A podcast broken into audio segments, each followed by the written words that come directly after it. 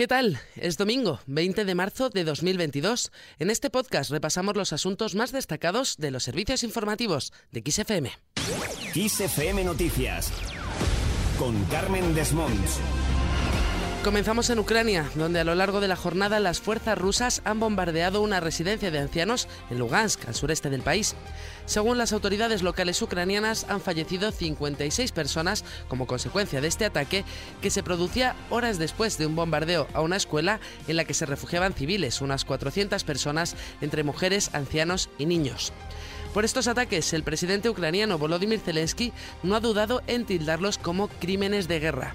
Además, el Ministerio de Defensa de Rusia ha comunicado que Ucrania tiene hasta las primeras horas de este lunes para responder sobre una posible rendición de la ciudad de Mariupol.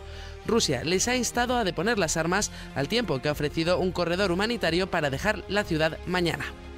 A pesar de estas novedades, según el ministro turco de Asuntos Exteriores, las conversaciones entre Rusia y Ucrania para buscar una salida al conflicto han avanzado hasta llegar casi a un acuerdo en cuatro de los seis asuntos planteados en la mesa de negociación. El ministro ha asegurado que ya se ha recorrido un largo camino en las conversaciones entre las delegaciones de ambas partes, pero que la paz requerirá un encuentro entre el presidente ruso Vladimir Putin y su homólogo ucraniano Volodymyr Zelensky. En nuestro país, el campo ha celebrado su mayor manifestación desde la pandemia. En una marcha en el centro de Madrid han reclamado un plan de choque que haga frente a los altos costes y la baja rentabilidad del sector, problemas que se han agravado por la guerra en Ucrania. Ha sido una marcha multitudinaria que ha concentrado, según la delegación del Gobierno, a 150.000 participantes, 400.000, según la organización. Líderes de distintas formaciones políticas se han unido a esta manifestación. Es el caso de la portavoz del Partido Popular en el Congreso de los Diputados y coordinadora general del partido, Cuca Gamarra, quien ha pedido al gobierno que escuche y dialogue con la España real que ha salido a defender al mundo rural. También desde el Partido Popular acudía José Luis Martínez Almeida, el alcalde de Madrid, quien ha subrayado que detrás de la manifestación del mundo rural no hay ninguna tesis conspiranoica acerca de quién está contra el gobierno, sino cientos de miles de personas de todas las ideologías que abrazan el futuro del campo.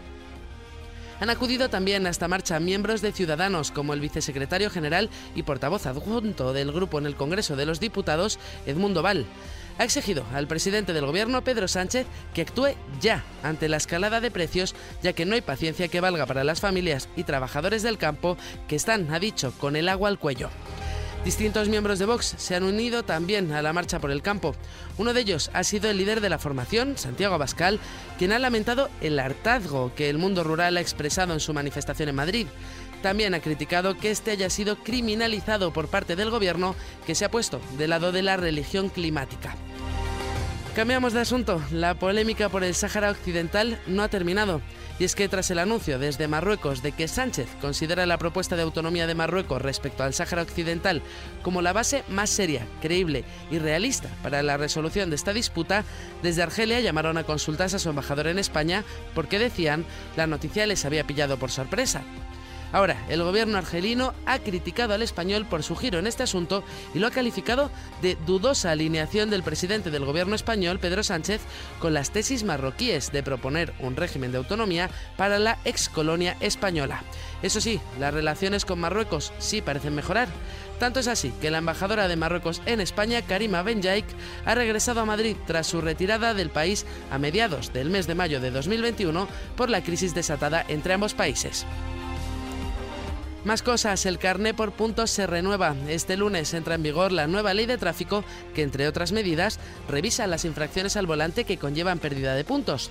El objetivo es poner al día esta herramienta para que siga siendo efectiva después de que desde su puesta en marcha en 2006 las víctimas hayan disminuido casi un 70%.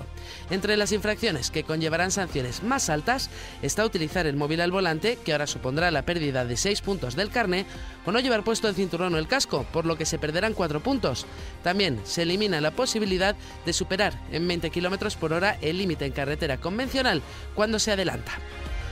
Con esto lo dejamos. Recuerda que la información continúa actualizada puntualmente cada hora en los boletines de XFM en directo. Adiós.